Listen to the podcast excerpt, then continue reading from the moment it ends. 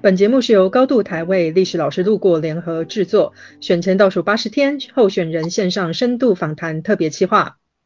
咱来听听候选人的心内话，做伙开讲咱台湾在地梦。大家好，我是路四处路过的历史老师阿成，今天客串主持。大家好，我是蝴蝶，欢迎各位收听今天的节目。我们的录音时间是二零二二年十月二十一日星期六。不知不觉，选战进入了最后五周，剩下三十几天就要投票了呢。嗯，对啊，我们的计划哈，大概也走到了最后阶段，进入紧锣密鼓、每日一更的状态。希望能够让各位听听更多候选人的心声，还有能够激起各位十一月二十六号出门投票、行使公民权利的动力。不过话又说回来，相较于四年前，今年的选风好像比往年有些不太一样。不一样哦，怎么说呢？除了抗中保台、抵御国内第五纵队之外，今年相较之下增添了不少欢乐的气氛。等下，你说欢乐的气氛，你确定吗？二十大今天闭幕，中国很可能随时会清台。经济学人更是说，台海是世界上最危险的地方，周边国家都帮台湾战斗不已，时时警戒。可是你说台湾很欢乐是什么意思啊？啊，我跟你讲哈，啊，虽然国际形势紧张。国内还是有大事要做，毕竟国家要是往前晋级，必须要从地方开始改革。你看，像那个桃园市长候选人郑运鹏啊，钢弹勇者的形象就给大众带来亲切诙谐的感觉，让政治不再是个严肃的形象，而是生活。嗯，也是啦。还有一点我觉得很不错的哈，就是与专业形象的结合。我们访问到现在啊，有资商心理师、设计师、音乐老师、医师。律师、公务人员等，当然还有许多原本就是政治专业的政治幕僚们哦。我想这些人呢，若是通通都进了议会，地方发展应该会更多元缤纷。对哦，我们今天受访的候选人也是你刚刚说的专业人才，他是一位护理师，他挺身而出，力抗国民党旧势力的拓展，可爱、开朗、亲民的形象，让他不管走到哪里，都一直直被地方民众喂食。后来更直接用“可以胖不能坏”当做口号了呢。哎，等一下，你是护理师跟我们说可以胖，你是认真的吗？所以我以后可以大声呼喊“我胖我骄傲”了吗？啊，不然你自己问他嘛，请他以专业来回答你。好好好，那让我们来欢迎我们今天的来宾，台湾激进高雄林园大寮的议员候选人杨佩华。佩华你好。嗨，你好，我是佩华。佩华好，可以请你简单的自我介绍一下吗？好，大家好，我是台湾基金林园区大寮区医院的候选人杨佩华。我过去呢是在大寮的辅仁科大念护理毕业的。那毕业之后我就到高雄荣总担任护理师。那整个护理生涯大概十年左右。那这次决定离职参选。离职参选，天哪！所以你放弃了一切所有。就是你的工作、你的事业原本可能会有的成就，然后来参选哦。对，我原本已经准备，我就是进阶的一些报告、专案、研究等等都已经准备好了。但是呢，我觉得有更重要的事情，更重要的事情 就是地方议会的改革。我觉得需要年轻人一起去拓展，一起去努力，所以就决定。离职参选 哦，离职参选，我真的认认真觉得这是勇气可嘉哦，尤其你又是那个我们曼秀雷敦上面传说中的那个小护士，那我们觉得有点好奇啊，你是怎么从护士转职到你要来当参选人的？这中中间一定有一个过程哦，是到底是因为什么这样子下定决心，好，我要放弃一切，我就要来参选这样子，是因为你原本就对政治抱有梦想吗？就是有梦政治梦想的护理师这样子。我应该是在护理行业里面对政治有高度热情的人，但是没有曾经没有想过要把它拿来做参选的人生规划。那最主要有一个契机，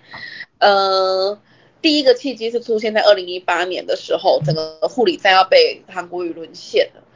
对，所以我当时呢就不管病人。直接把所有的学妹啊，就是叫到护理站了，哎，就是大家一起聚合在一起，因为我们其实感情蛮好的。然后去跟他们谈谈政治是怎么一回事，还有韩国瑜背后的动机是什么。那也是透过这个，突然他们会觉得，哦，原来政治不是他们像他们所谓在电视上看到的那样子。那因为跟他们比较平易近人，那他们也觉得说，哦，我平常对对事情的观察，他们可以相信。那所以他们就信任。那我就觉得说，哦，原来如果要让年轻人同一辈的人去相信。政治是怎么一回事的时候，是需要同一辈的人一起站出来，去影响自己身边的人，这是第一个契机。那第二个契机是在防疫的时候，因为护理环境一直都是被呃算被打压的一个群众之一啦。那大家也都会说啊，那空姐可以罢工啊，那护理人员应该用罢工来争取权益啊，或我们一直都被打压的状况下，应该是用这种。呃方式，但是因为我们工作的特殊性，没有办法去执行这些事情，所以我们大家都一直在处于共体时间的情况下。所以有一次呢，在防疫的过程中，我觉得这是一个大好的机会，我就在高雄好过日上 PO 了一篇文章，是写在整个防疫的过程中，从机场到。医院到社区到呃居家都有护理人员在从事这个防疫的过程，那这个事其实是我们生活中很不可或缺的一件事情，但是在平常都被大家忽略，甚至是在权益上都被大家呃打压的一个群众。那我希望这件事情透过防疫来让大家重视。结果呢，这文章出去就被很多人疯传，尤其是基层人员。但是我再过两天就受到高层的关心。所以我就觉得也太贱了吧！这真的是难道难难难怪自己的这个护理环境不会改善，就是因为已经上位者不会想要去替基层发声，因为他跟我说讲要讲好的，不要把不好的跟人家讲。但我觉得这不是不好，而是我们的困境需要让民众知道。那你不知道的情况下，民众要怎么去呃跟你感同身受？所以我觉得我当下就觉得好啊，你要我闭嘴是吧？因为我在公立医院，那。我离职参选，总不会叫我闭嘴了吧？就 就是这么冲动的一个人，就是这样。对，所以就是大概这两个契机，我就决定参选。哎，那你似乎从小到大就参参加过许多的造势场合，比如说阿扁总统的。但政党那么多，你是怎么选择并加入激进党的呢？我其实，在二零一八年的时候是时代力量的党员，对。但是二零一八年，我想，呃，大家应该知道，他们对于县市长的人选，对模糊不定，甚至是说想要从这个中间去以选票为考量啦，因为当时打韩是民调会掉的嘛，那所以我当时我觉得我没有办法接受这件事情，那我就慢慢淡出，然后直到二零一九年，我就直接退党，加入台湾基金。但是也一直都在医院工作，就是只有入党，然后交党费、散后这样子，然后捐钱这样，那也没有参与过多的的那个事务上，比较常呃参加反而是小时候，因为。呃，在医院上班其实轮三班蛮累，就比较没有时间去配合这些。反而是小时候的时候会去一些造势场合，譬如说陈水扁的造势大会，他选两次，两次都去。那个时候还在那个高雄凹子底有没有？那个时候还现在不像现在很漂亮，现在就对。那时候现那个时候好像是有点像是还在开发的东西，所以会有建造一些比较临时的那个造势场合，超爽的，超嗨的，就去看陈水扁。对。蛮多的，然后包含以前谢长廷在选的时候，我们也都是，然后陈局这样都会去，跟家人去，爸爸会带我们去，这样。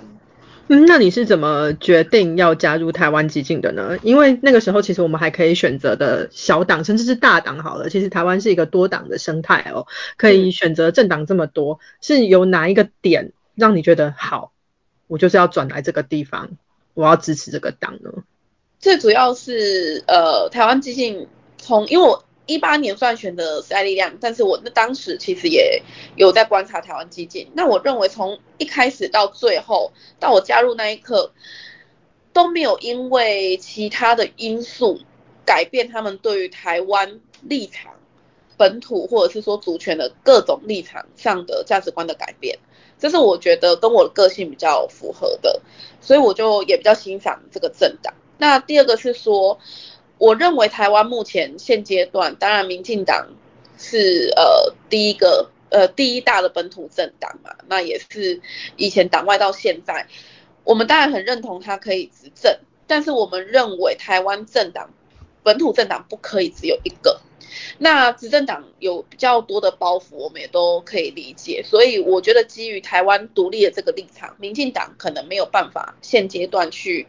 可以划可以穷，但是台湾基金可以。然后这也是我们党的理念，就是台湾必须要两个本土政党互相竞争这个情况下，所以在目前。还有国民党这种中国政党存在的情况下，我是认同需要有赶快有一个本土政党一起出来，跟着民进党一起走在前面，甚至是把呃更呃更毒的理念喊在前面，把民进党变成是一个相对保守的、相对中间的选择，让社会大众比较多可以去接受的。这是我觉得这是在我们的理念上想要去传达的，所以我觉得这个很。很符合我心中想要的，所以我就会选择台湾激进。对。哎，那我们知道配画的身份比较特别哈，那或者说是敏感，因为一方面是护理人员，那第二个是军眷，那其实这个在本土本土台派里面算是一个比较没有声音的角色哈。对。那在这这样的一个身份上，在选战上有什么影响吗？嗯，影响蛮大的。我觉得就是，譬如说我的先生没有办法陪我跑选举啦，他甚至是我的服务处，他都会避免进入这样子。然后，所以在整段过程中，我很像是一个，我虽然是军眷，但我很像单身这样。不过，在整个呃，当然第一个我要离职参选是第一个先跟他讨论，第二个是我姐姐。那获得这两个人的支持之后，我就立刻去离职了。所以我当时我先生给我一个很大的。呃，希望我一定要遵守承诺，就是不管有没有选上，就是原本要出来选的这个起心动念，绝对要维持，不可以因为看到政治的黑暗面或诱惑，就立刻放弃自己原本想做的事情。然后第二点是，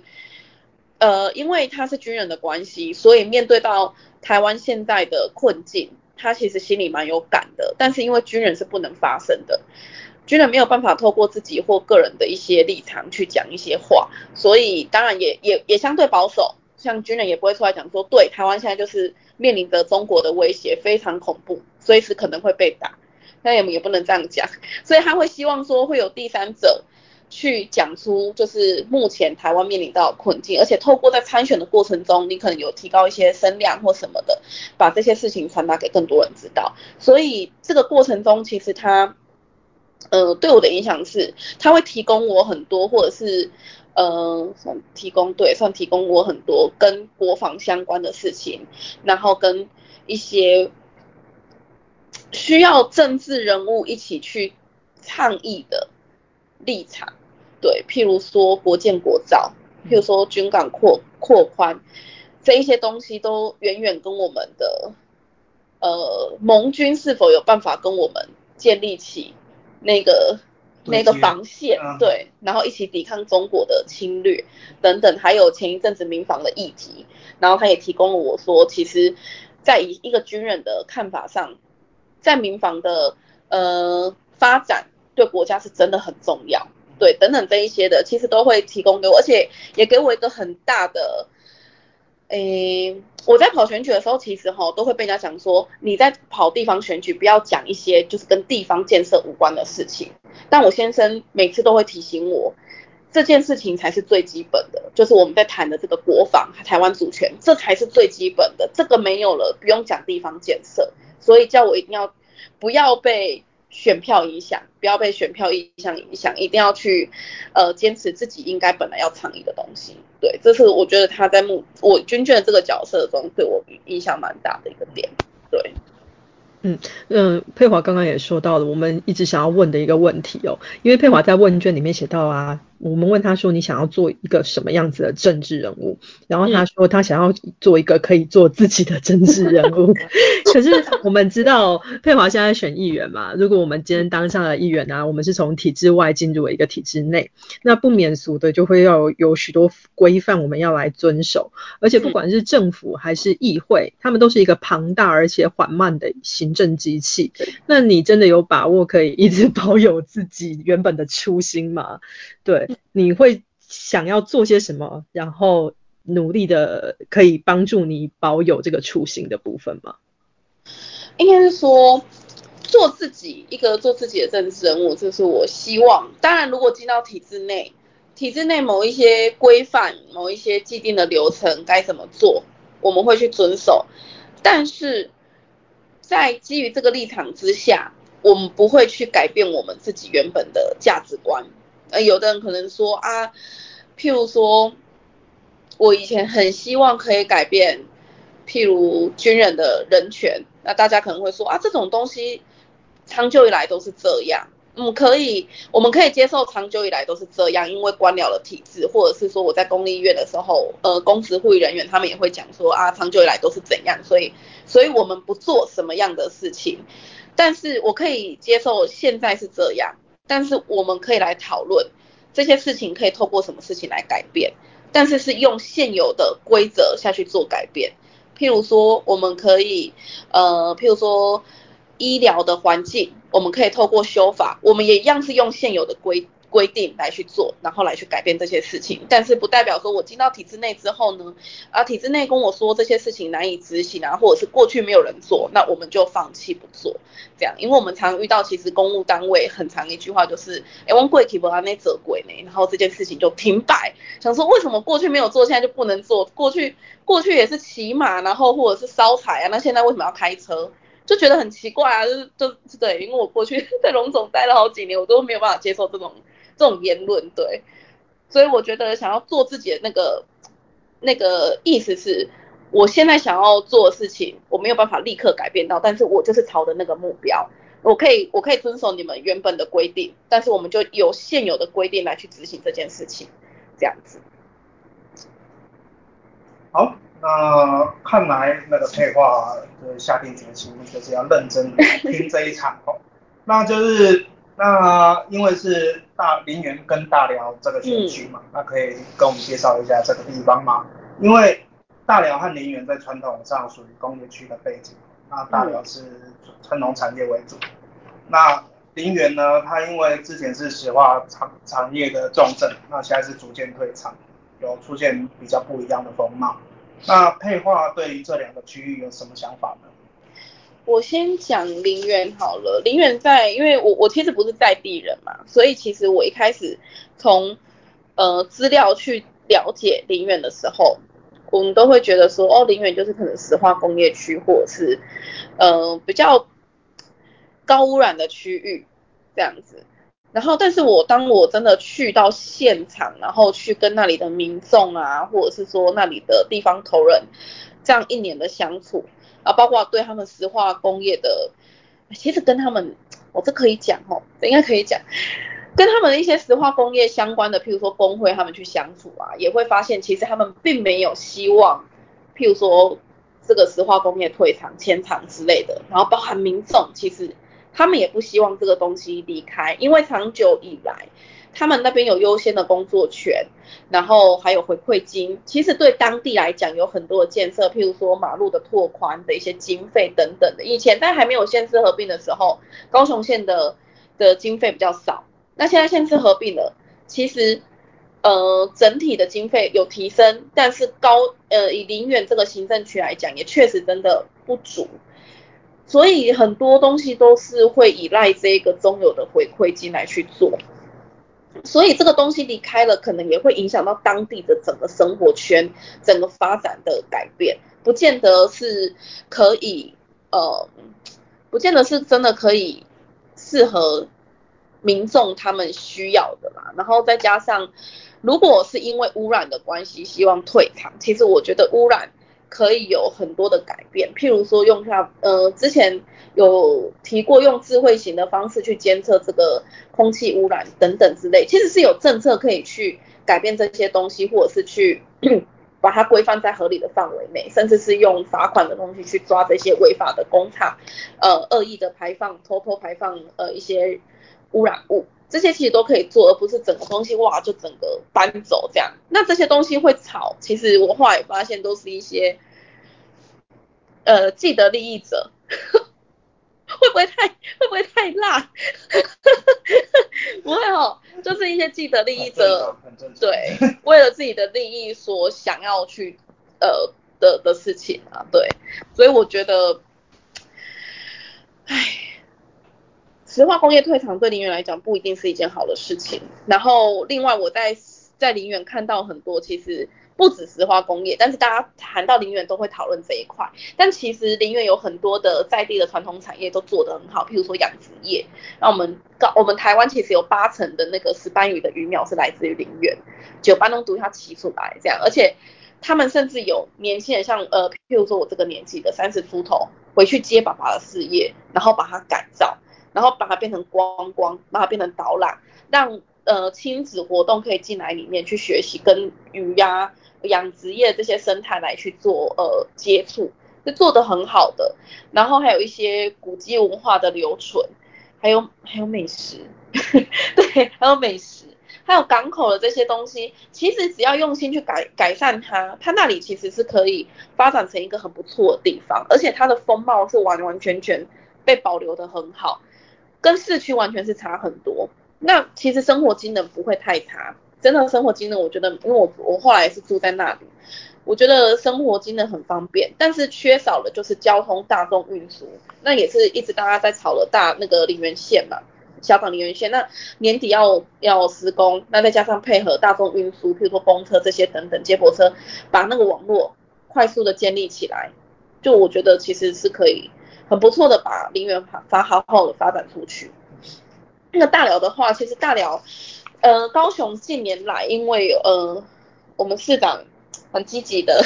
去弄了一些厂来进驻高雄。那大发工业区跟核发工业区这些东西，本来一直都在我们的代工厂或代工业跟制造业上占有一席之地，所以这些东西也可以带动整个那里的厂的订单提升。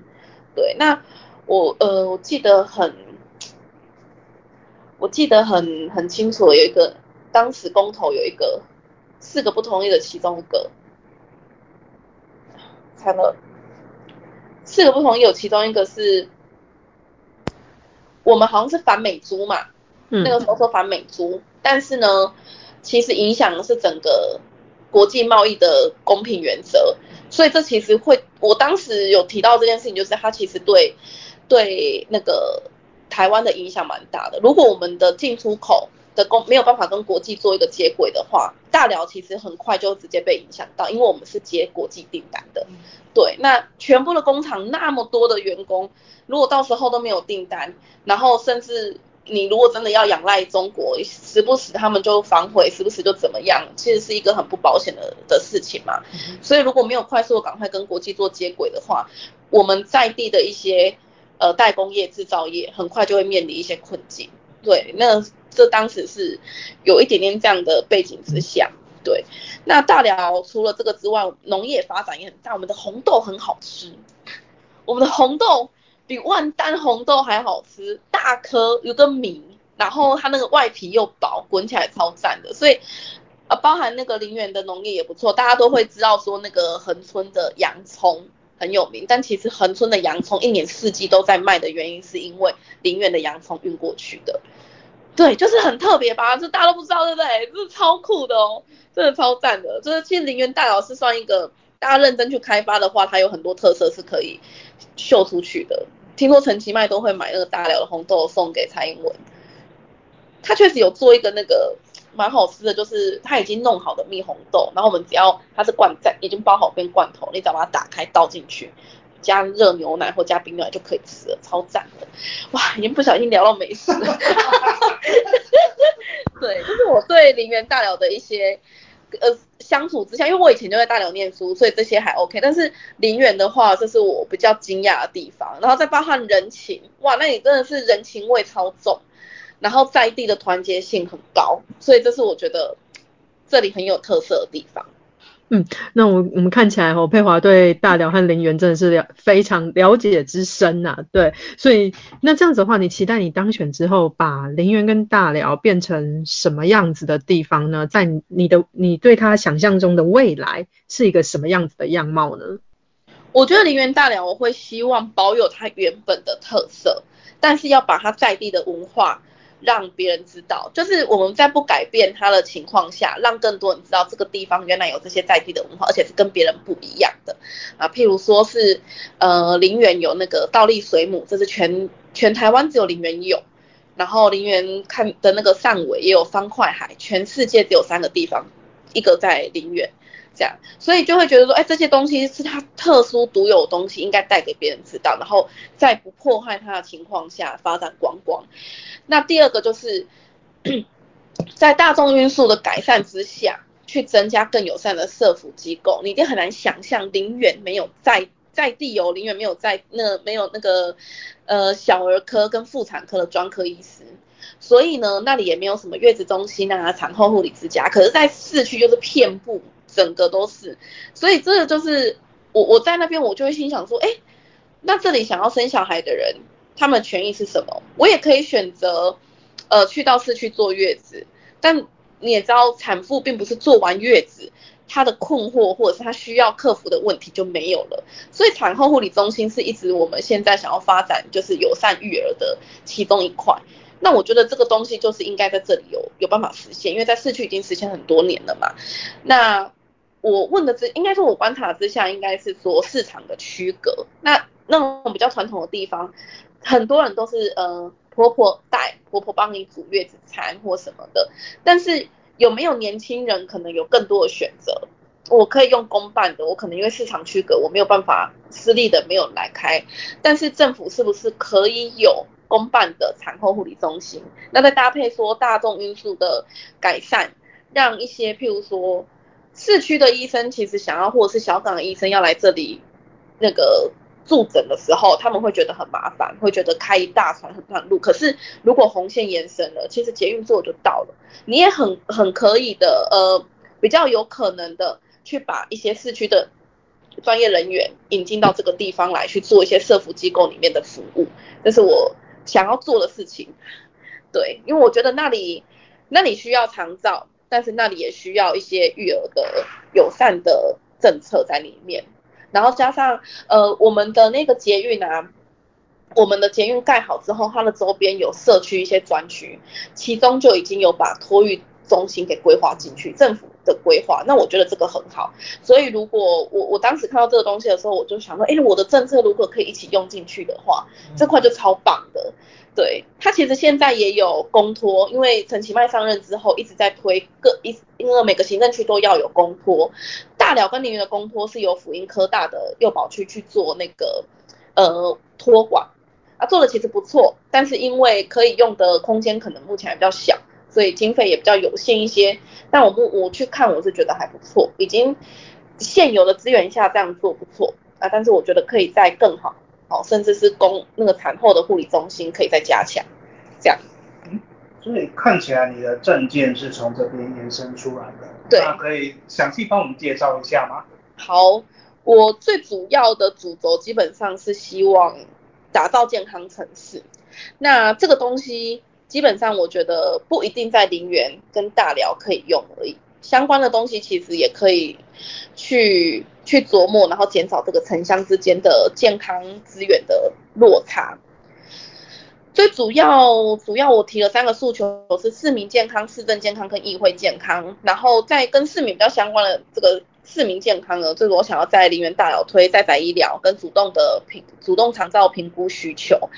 以前呃我看了日本有一个在宅医疗。他们是服务团队到家里去嘛，那主要是针对高龄化社会，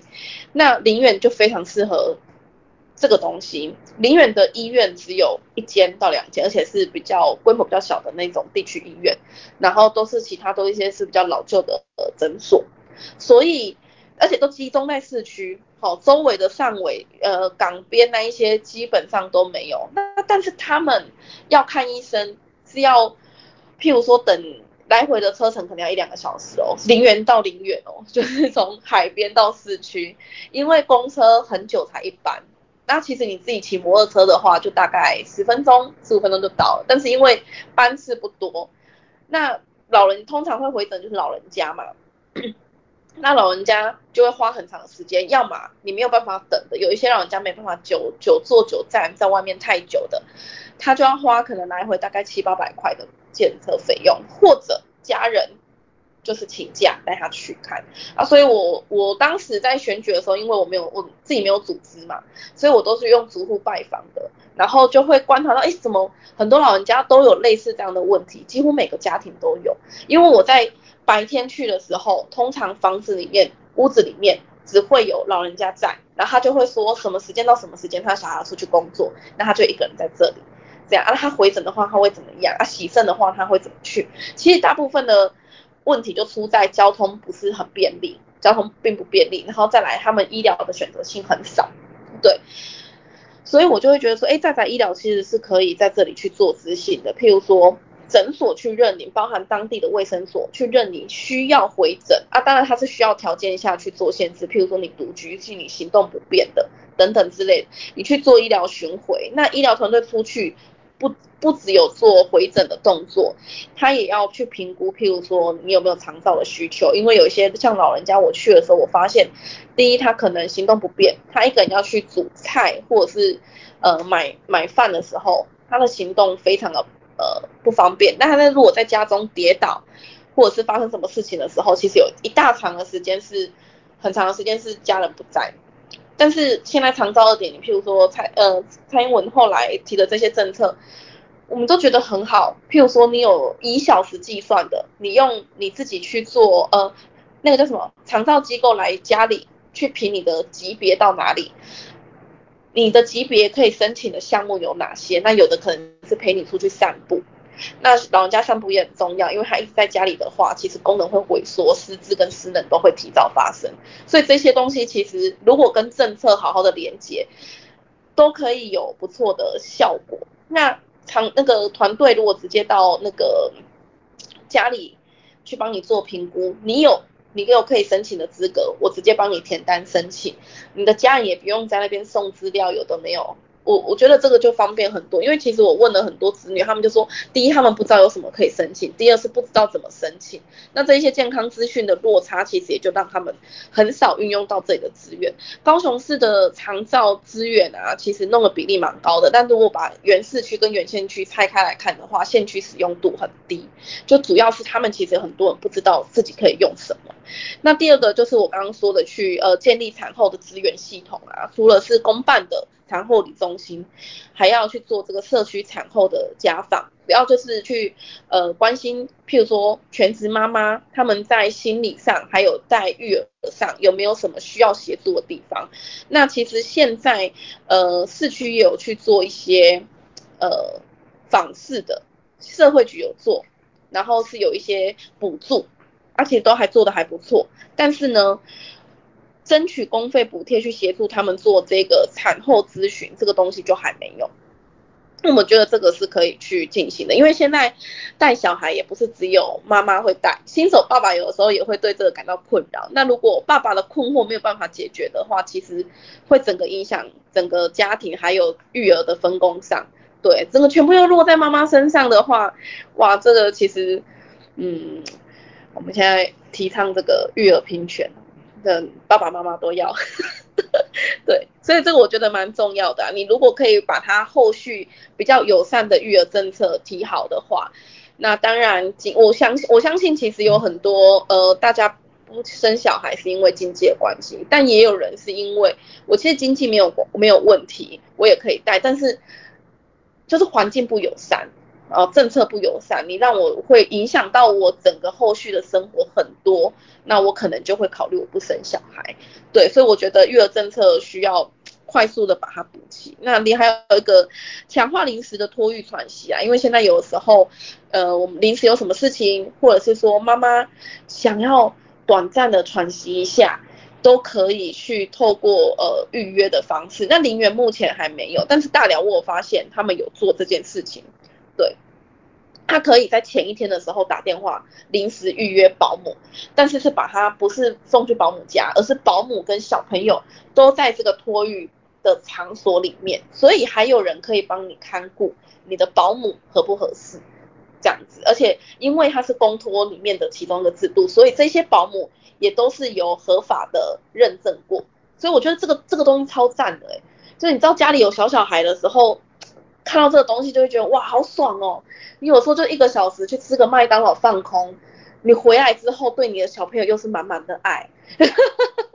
对，再第第四个就是强化这个大众运输的那个普及性嘛，因为我认为，譬如说零元捷运啊，还有国际的这议题啊，未来这一定是会进行的了。那未来我也会，如果可以进到市议会，我也会希望这个东西可以在监督之下如职如期的举呃把它做好，包含设呃周边的设备，像我们有开了三场公听会，第一场已经开完了。最主要就是我刚刚讲的，它周边的那一些规划要做什么，有没有符合现在的东西，有没有顺便把一些市区有的但是林园一直都没有的设服机构一起纳入，这很重要。然后再来就是公车网络跟呃智慧的公车站这些东西，都要一起把它整理好、弄好。然后甚至在呃林园的每一个整啊讨，他会去的这个公车，一定要让他到捷运站。你知道他们目前还有提出就是。我们要增加哪一些公车的路线啊？但是那一些路线没有到，并没有每个整个讨论题。那这个对大家来讲，就你如果没有办法提高这个便利性的话，那捷运的功能性就会下降很多。所以这个也是我未来会一直去追踪的事情。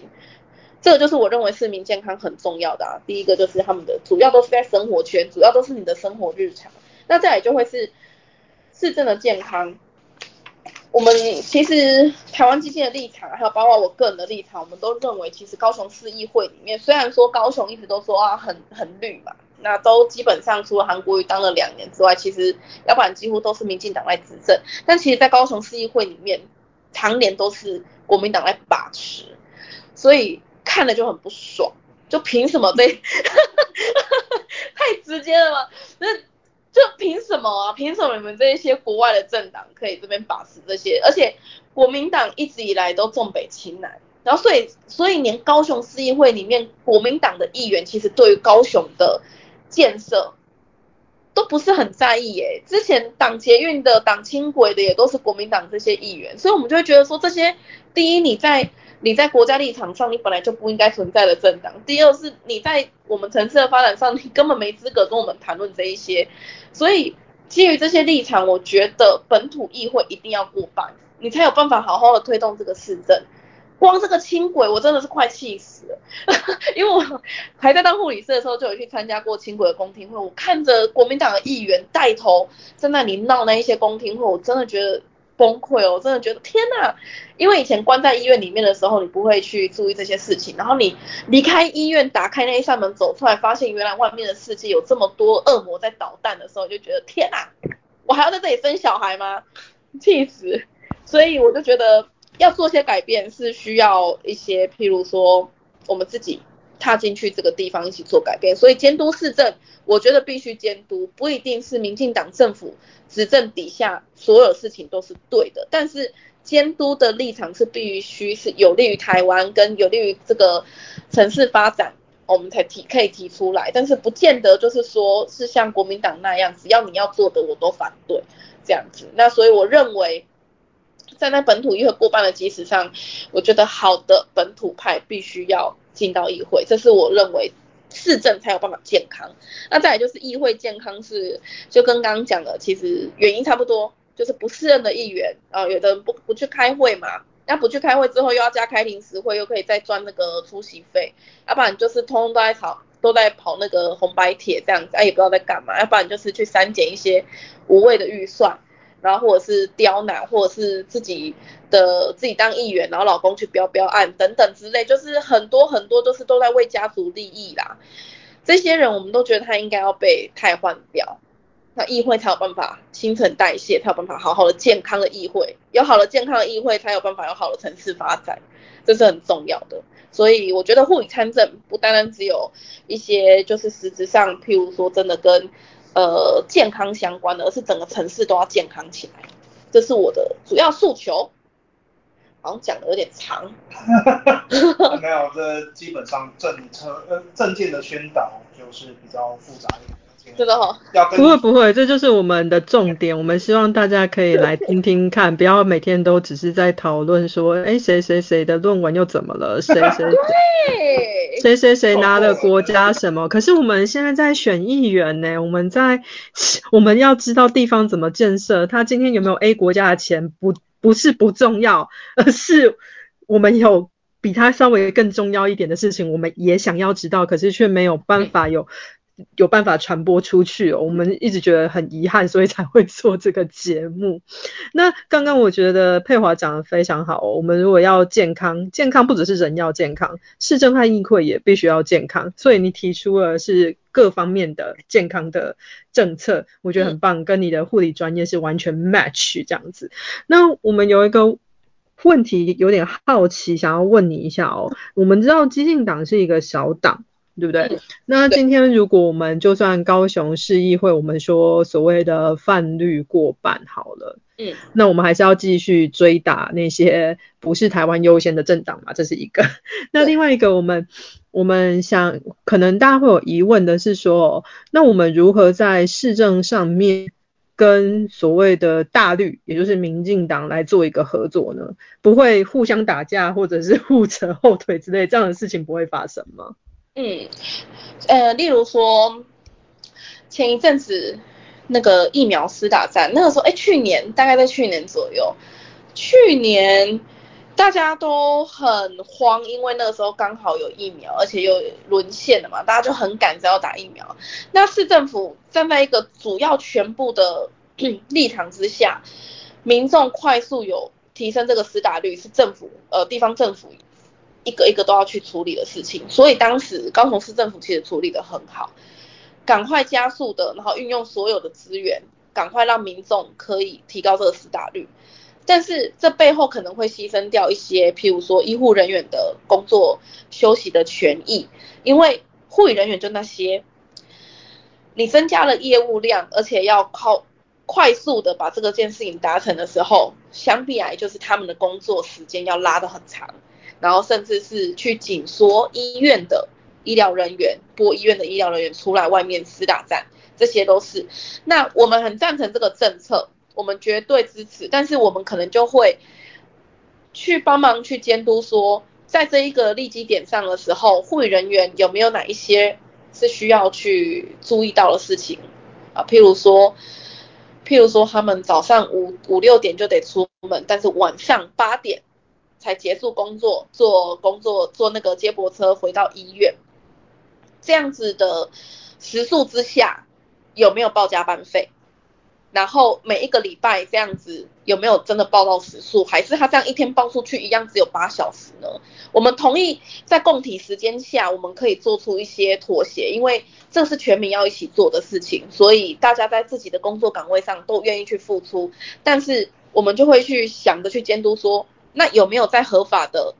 过程中，他哎，应该说在这个过程中有没有拿到他该合法拿到的东西？那这个东西我们就会觉得说，我们不是要打打大绿，或者是说打民进党，而是说我支持你这样做的，但是我有帮你看到你应该也要一起顾虑到的事情，这样子。那这些事情可能因为你是站你是执政者，你站在。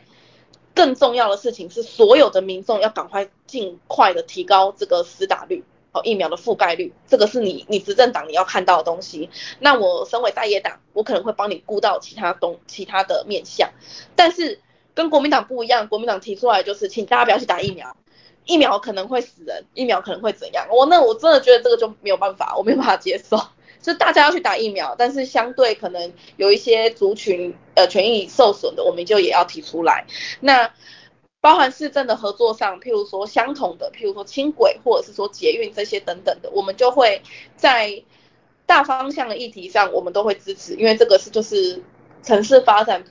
该该做的价值观，我们都会去执行啊。私底下也不是私底下，就是整个政策底下的细项，我们有没有觉得说，哎，有哪些东西可以再讨论，或者是哪些东西？我们认为怎样做可以更好，我们也会提出我们的意见，所以是大概会是这样的合作，而且我们也希望透过，譬如说像台湾基进这样的政党进到市议会，或者是台透过我们这样参与选举，可以去取代掉一些曾经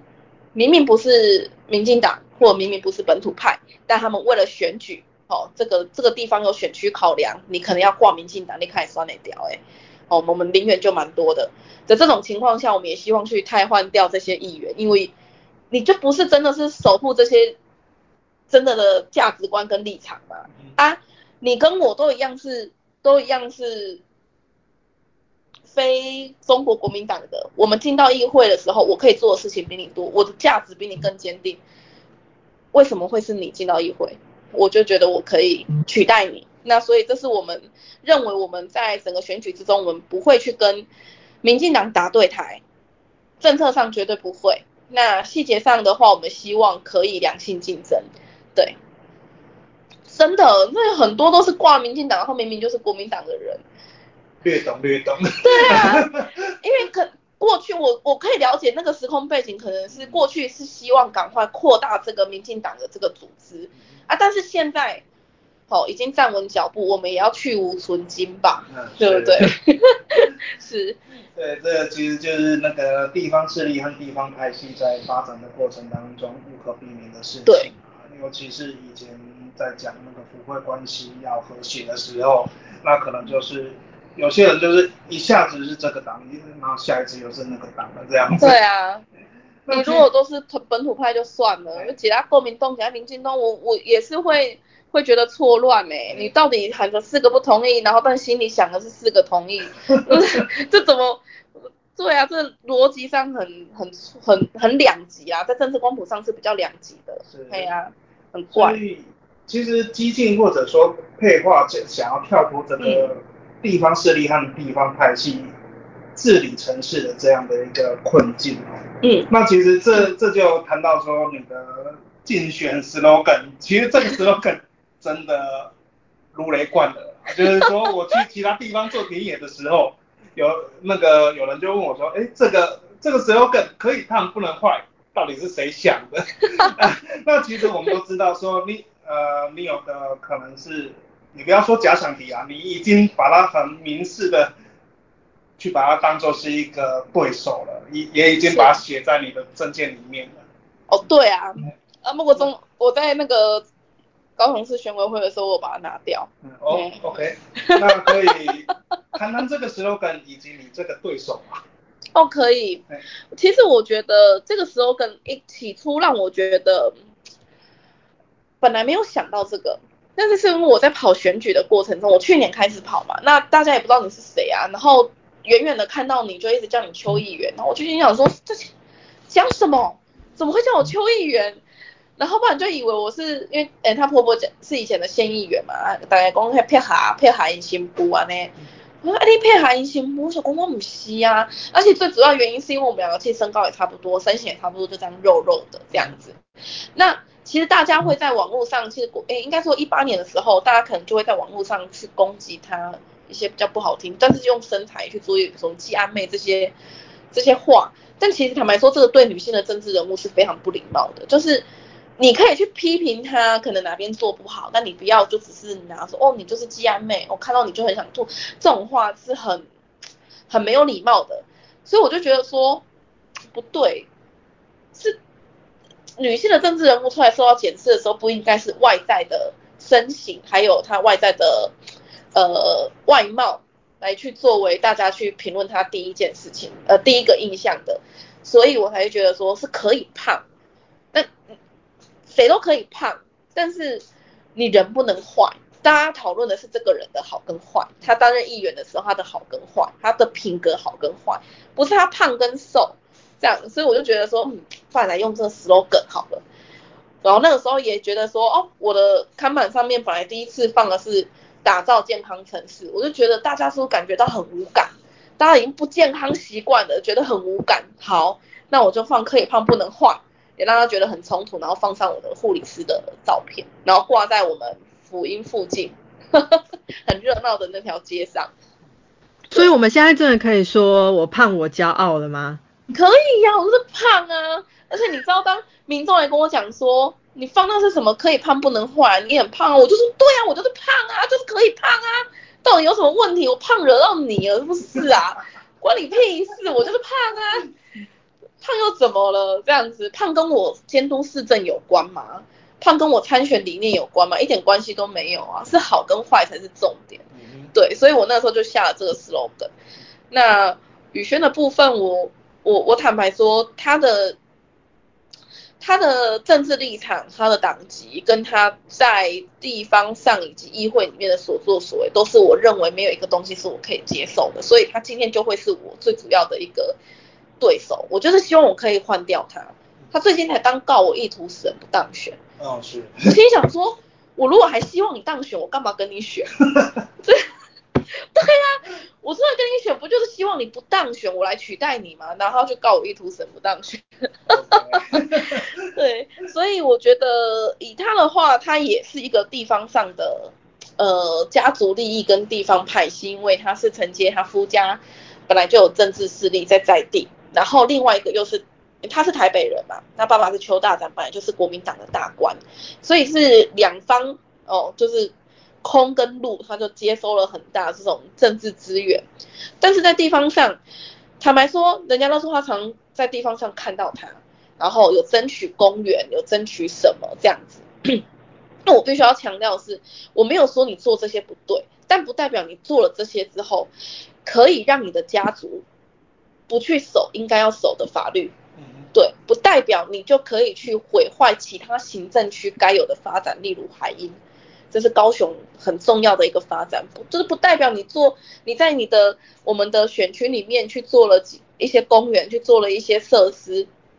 我讲难听一点，你当议员，你做这些都阿赫娘呢，然后去铺了马路，这这把都阿赫娘，结果要用这些去掩盖你去可能在整个议会里面更腐烂的表现。哦，在议会里面带着韩粉冲进去里面闹，大骂三字经。等等的，然后用发公文的方式去施压，呃，可能林园高中校长就为了只要拿到标案，他去问这些标案的内容，这些东西都是很很腐败的啊，但这些大家不知道，所以我把它做成文宣让大家知道，然后就被告。基本上都是不起诉啦，因为这是事实。对啊，所有东西我都是用公开的资料，而且我有把他的回应也放上去啊，就是写的大大，就让相亲自由公平啊。我认为当一个民意代表，你所有事情都可以接接受民众的检视，你就大大的接受民众的选检视啊。如果今天大部分的民众都认为公，你盖了几个公园，你盖了呃几铺了几条马路，我就可以接受哈，你也做那些事情，那我也就认了，那我也就认了，这就是民意嘛，那我就我就认了，这样。但是如果今天民众他们已经有资的权利之下，他们不选择你，那就是他们的权益啊，这就是民意代表啊，你都当民意代表，这些东西都没有办法接受检视，我就 no no，这样不行。对，我们真的很佩服佩华愿意站出来，然后告诉我们这么多很多人都不知道的事情，还有他为什么要出来呃战胜另外一个佩华。对不对？佩华占佩华，这样大家就不会一直讲另外一个人的名字。那那因为时间的问题哦，所以我们也时间呃，我们的节目也差不多到最后一个阶段了。所以呢，我们希望佩华可以来告诉我们，最后拉票，请告诉我们选民说，哎，为什么我必须投票给你呢？我一定要投票给你的理由是什么？我比较希望就是林园大寮在地的乡亲知道，说我知道他们很在意。哦，这里的人是想要选出自己在地的议员，哦，加在地，哦，所以我刚刚对哪个人问我在亲密在地，到现在他们都没有很在意我是不是在地的，因为常看到我，所以他们也觉得说这件事情是可以，呃，不一定是第一条件，但我也是希望告诉大家说我是这里栽培出来的的专业的护理人员，我也希望把我的专业跟经验，好，从这里带进去市议会里面，让这个地方可以变得更好，甚至是。以整个高雄来看，那我们当然是希望市议员不可以都只有局限在把视角放在自己的选区里面，而是要以整个城市上去做最大的考量。那这也是我希望可以带给乡亲，还有带给下一代的。另外一个部分是，林园跟大寮其实是在在地很本土、很台派的政党。那我希望大家。可以好好的去检视，在你们投票意向上，不要看着党籍就投下去。大家都会说在这里不分蓝绿，但是很少人在地方呃选举上面去提到国家的事情。是我希望大家可以知道说，台湾现在面临到中国很大很大的威胁，而且在国外有很多的专业媒体都有去分析到说，其实高雄是台湾很重要的战略位置。那我这里也跟大家讲以我军眷的身份嘛，因为还高雄其实就是三军的城市，而且有独立补给跟小港机场，还有唯一的全台湾的唯一的军港，它的战略位置真的非常重要。这里选出来的市长必须是本土派的。这里的市议会里面也必须是本土派的，所以我们希望可以让台派的人进去，但是是正台派。所以这一次，过去大家含泪投含泪投票，这次不需要，我们不要接受政治变色龙，我们就是唯一坚定投给台湾基金的候选人，拜托大家了，拜托大家啊，我来守护高雄，感谢。感谢很热血热血的配画哦，那个热血的护理师以及热血的军眷，这样 就像我一直对凌云大寮有一个刻板印象，它就是一个工业地区嘛。嗯。可是刚刚那个配画，他介绍凌云大寮其实有它一级产业以水产养殖业以及说农产品的这个不同的面向，那也介绍了我们一些当地的特产，比如说像石斑鱼嘛。那前阵子前阵子因为石斑鱼禁止。销到中国去了，所以呃之后会转向成那学校学校的公餐会有石斑鱼的出现。对啊。前一阵子军中的伙食也有出现。哇，是。觉得很赞哦，哇，我军就是要吃好的。是，那石斑的那营养是非常丰富的哈。然后还有林园那个大寮的蜜红豆。对。这个我真的不知道哎。好吃。好，去做田野的时候回去注意一下。哎，那。对，可是就另外一个角度来看的话，其实少年人口的流失是一个大趋势嗯，因为我们在呃二零零七年的时候，人口人口的研究里面就已经会讲到说有人口断崖了，那所以造成超高龄化的一个现象。所以呃配化以他的护理专业呢，提出了护理参参政及打造健康城市的这个概念，来呃争取呃台派过半的一个 席位哈。那也希望是能打破地方就有势力垄断的一个现象。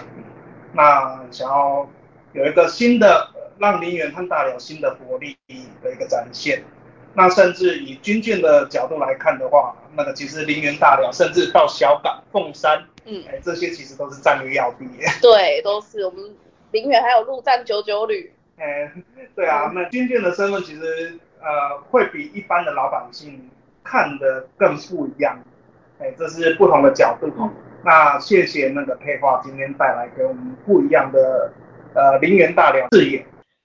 节目的最后又是我们交朋友拿好物的时间，本次的好物是台湾激进台南市永康区议员候选人不是桂纶镁的吴一杰赞助的钥匙圈和贴纸组。在这次专访公布的隔天十二点，我们会在林园大寮杨佩华高度台位与历史老师路过的粉砖各抽出一位幸运得主，小编会跟你联络寄件地址哦。